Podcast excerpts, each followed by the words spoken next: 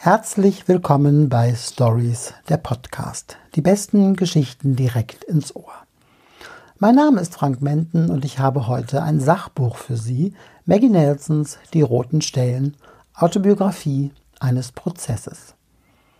Mich hat dieses Buch sehr beeindruckt, beeindruckt deswegen, weil die Autorin hier eine Mischung aus True Crime, Memoiren, Theorie, Dichtung und Wahrheit vorliegt, dazu entwaffnend offen über ihre Gefühle schreibt und der gesellschaftliche Kontext der tödlichen Gewalt von Männern gegen Frauen immer präsent ist.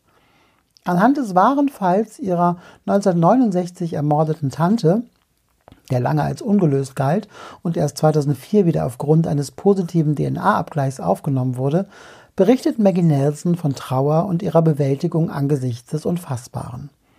Es ist kein leichtes Buch, nicht weil diese Mischung aus Reportage und Essay schwer zugänglich wäre, sondern weil der Schmerz auf jeder Seite spürbar ist, weil man die Tragödie der Familie hautnah miterlebt und man sich dem Grauen unmittelbar ausgesetzt fühlt. Nichtsdestotrotz ist es gerade deswegen so empfehlenswert, denn wie misst man den Verlust von irgendjemandem?